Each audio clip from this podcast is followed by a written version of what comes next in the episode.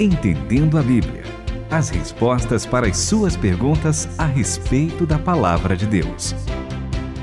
Queridos ouvintes, a gente gosta tanto de estudar a Bíblia que chega a ser um lazer pra gente, né? Itamir Neves, André Castilho. Não é entretenimento, é mais do que isso. Abastece a nossa mente, o nosso coração e nos dá prazer, alegria mesmo. Nos a gente dá- faz nas nossas horas vagas também, né? Sabe o que acontece? Dá- Nos dá, nos dá um descanso, né? Sim. É interessante descansar na palavra de Deus, descansar no Senhor. É verdade, esse programa é realmente muito bom. Por isso, ah, você pode escrever para nós mandando a sua mais difícil pergunta, aquilo que, não, que você não entende e tal, e a gente vai procurar te orientar de acordo com a palavra de Deus. André, você tem percebido isso nas nossas intenções? A gente procura ah, dar a nossa opinião ou é a palavra de Deus? A gente procura a palavra de Deus. Exatamente. Em primeiro lugar. Né? Exatamente. É, Inclusive, teve um programa passado aí que primeiro o professor Itamir falou que a palavra de Deus diz. Ela não fica clara em relação ao aspecto. Aí eu acabei provocando e falei: e a sua opinião, professor Itamir? o professor entendeu, mas deixou claro que é a opinião dele, né? E que a palavra de Deus, ela é, dá um pouco de abertura para interpretação. Mas tem outras coisas que ela é muito clara e ela é muito clara sobre o descanso e é sobre isso que a gente vai falar hoje. Vamos falar por conta da pergunta da Cleide de Minas Gerais e uma pergunta acho que muito pertinente também para o momento que nós vivemos, onde somos tentados a ser felizes ao máximo, aproveitarmos tudo ao máximo, sem equilíbrio. E a Cleide pergunta assim: sobre entretenimento, o que fazer? Como o cristão pode ter lazer sem ser mundano? Acho que a primeira pergunta é: o cristão pode ter lazer? O, o cristão pode descansar? Que, tipo, Lógico. O que, que- a Bíblia fala sobre isso? Lógico. Bom, talvez seja bom a gente olhar lá para o Antigo Testamento e verificar um certo dia que o próprio Deus descansou. Opa! Lá em Gênesis, lembra lá de Gênesis, capítulo 2, capítulo 1, ele vai criando, criando, criando, criando.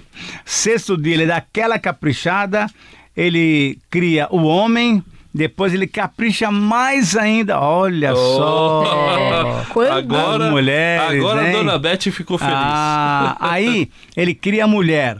E quando ele vê o resultado da criação, fala: Hum, viu Deus que tudo era muito bom. E aí o que aconteceu no sétimo dia, André? Deus já havia completado a obra que fizera. Nesse dia, ele descansou de toda a sua obra, e Deus abençoou e santificou o sétimo dia, porque nele descansou de toda a obra que havia criado e feito. Capítulo 2 de Gênesis. Ora, se Deus criou, criou, criou e descansou, como o cristão pode ter lazer sem ser mundano? Será que é possível descansar sem ser mundano? Me parece que sim. O descanso é uma coisa própria de Deus e própria de quem o segue. Eu acho que temos um versículo também lá no capítulo 20 de Êxodo que dá uma dica boa para nós. Êxodo 20, versículo 8. Lembra-te do dia de sábado para o santificar. Seis dias trabalharás e farás o teu trabalho, mas o sétimo dia é o sábado do Senhor teu Deus. Nesse dia não farás trabalho algum, nem tu, nem teu filho, nem tua filha, nem teu servo, nem tua serva, nem teu animal, nem o estrangeiro que vive contigo porque o Senhor fez em seis dias o céu e a terra, o mar e tudo que neles há, e no sétimo dia descansou. Por isso o Senhor abençoou o dia de sábado e o santificou.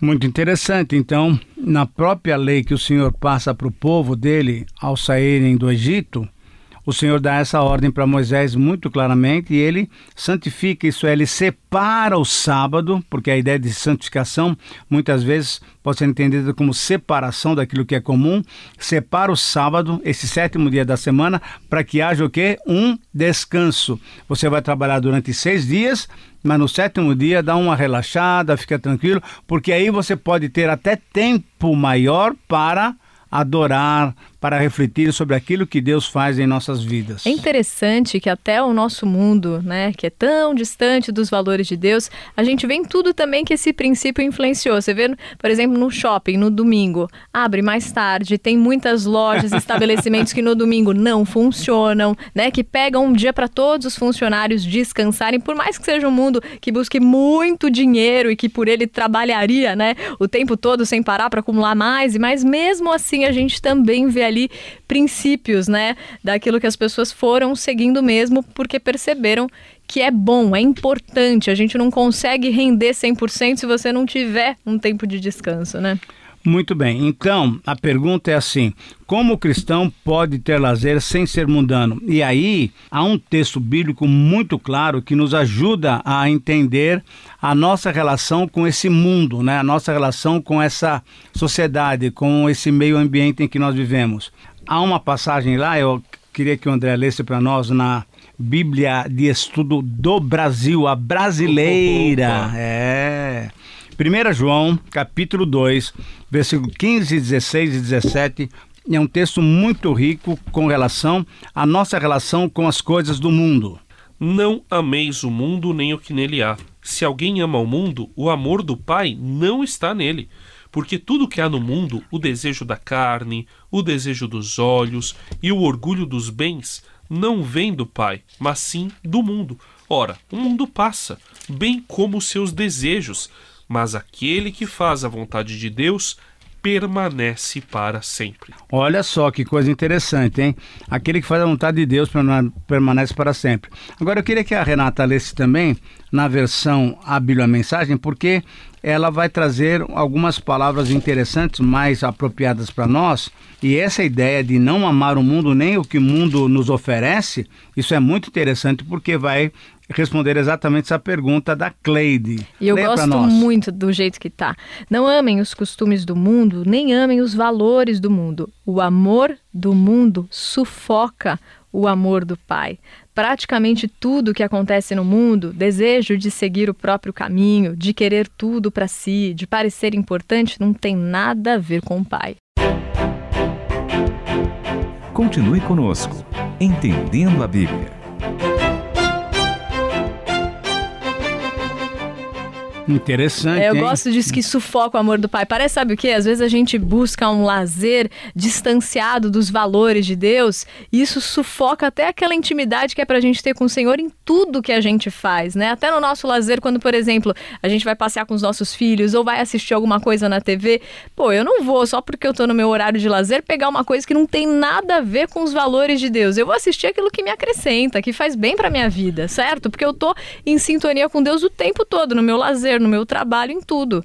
Mas nesse sentido, por exemplo, eu fico, quando eu recebo uma pergunta dessas, eu fico pensando assim: a pessoa está pensando então que a gente deveria só ouvir música evangélica que fale sobre Deus, só assistir filmes evangélicos que falem sobre Deus, só ler livros evangélicos que falem sobre Deus. Como alinhar e equilibrar corretamente? Boa pergunta, isso? boa pergunta. Eu acho que nós temos que ter maturidade e liberdade para usufruir dessas coisas que o mundo nos oferece também, desde que o nosso principal alvo seja sempre honrar e agradar a Deus. Lembrando de 1 Coríntios 10, 31, que todos nós sabemos, seja comendo, bebendo ou fazendo qualquer outra coisa, por exemplo, um dia de piquenique, uma saída com as nossas famílias, um dia uh, de lazer, fazer tudo para a glória de Deus. Então, não é problema nenhum, vai lá ver o jogo de futebol, mas por favor não veja o jogo do Corinthians. Mas enfim, ah, vai lá não, ver um filme. Vai ver o jogo de futebol, mas não xinga a mãe do exatamente. Ah, não, exatamente. Não, você pode dar um exemplo, isso que é legal. Boa você ideia, vai, você vai com a tua família, aí você tá lá no meio da torcida, você não falar mal do adversário, você cumprimentar o que é da outra torcida, é um jeito de você estar tá mostrando exatamente. a quem você pertence, né? Muito mais do que o time que você serve, você serve a um Deus. Mas eu acho muito legal, André, que você tenha trazido essa pergunta do equilíbrio equilíbrio, porque às vezes me parece que a gente gostaria de uma régua com uma regra que nos Isso. falasse, ai, ah, aqui pode. Pode. Isso, Aqui é, não, não pode. pode. Por isso que o Itamir falava da maturidade, porque ela nos exige responsabilidade diante de Deus. Não foi alguém que foi o intermediário entre Deus e eu que me falou, ah, então você pode fazer isso, isso, isso em tal dia dessa forma. Até porque a gente tem essa liberdade toda, mas se a gente usar de maneira indevida, isso vai nos aprisionar. Como tem gente até que é cristão, por exemplo, e às vezes maratona Netflix uns três, quatro dias e nem lê a palavra de Deus. Exatamente, Aí. Aí então você está valorizando mais aquilo que o mundo nos oferece do que aquilo que Deus nos dá como possibilidade de desfrutar. Afinal de contas, Deus criou o mundo, criou o ser humano com inteligência para produzir alguns momentos gostosos de divertimento, de diversão. É. Agora, temos uma palavra que pode nos encaixar bem dentro dessa situação de um lazer sem ser mundano. A paz de Cristo seja o árbitro nos vossos corações. Ou seja, também tem a ver muito com a nossa consciência. é lá, lógico, Porque Paulo lógico. fala sobre isso também lá em Exatamente. Romanos 14, em 1 Coríntios 10, que o senhor mesmo Exatamente. citou. Ele fala muito sobre essa questão da consciência. Se eu Uhum. estou assistindo algo que está ferindo a minha consciência, Não eu acho que dúvida. tem alguma coisa esquisita, né? É um, professor? lazer, é um lazer que não é correto, é um lazer que não agrada a Deus, que não glorifica a Deus. Então, essa paz que Deus nos dá, e quem nos dá é o Espírito Santo, porque ele habita em nós, ele vai ser a medida para nós podermos passear, fazer uma viagem, fazer um cruzeiro, Ouvir uma ah, música. ouvir uma música, Ou assistir um filme. qualquer um coisa, livro. desde que isso, e eu gostei da palavra que a Renata usou, acrescente, nos edifique. Por quê? Porque Deus quer que nós vivamos uma vida correta, uma vida bonita. Lembra de Efésios 4:1? Você tem uma vocação a que foi chamado, que é ter uma vida digna. Portanto, divirta-se, descanse, mas desde que seja alguma coisa para glorificar a Deus e para o seu próprio bem, para a sua edificação. Esperamos ter respondido aí a sua pergunta. Essa pergunta dava um programa só para falar sobre isso, meu querido ouvinte ou minha querida ouvinte Cleide. E você que nos acompanha pode mandar mais perguntas, porque olha, a gente falou sobre um versículo que hoje em dia é um pouco polêmico no começo do programa. Então, de repente, você pode voltar a ouvir o programa e ter uma pergunta. E para onde que envia a pergunta, Vai Renata? mandar para o nosso WhatsApp 11 974 181 456 e para o e-mail ouvinte arroba transmundial.com.br. Entendendo a Bíblia, com Itamir Neves, André Castilho e Renata Burjato. Uma realização transmundial.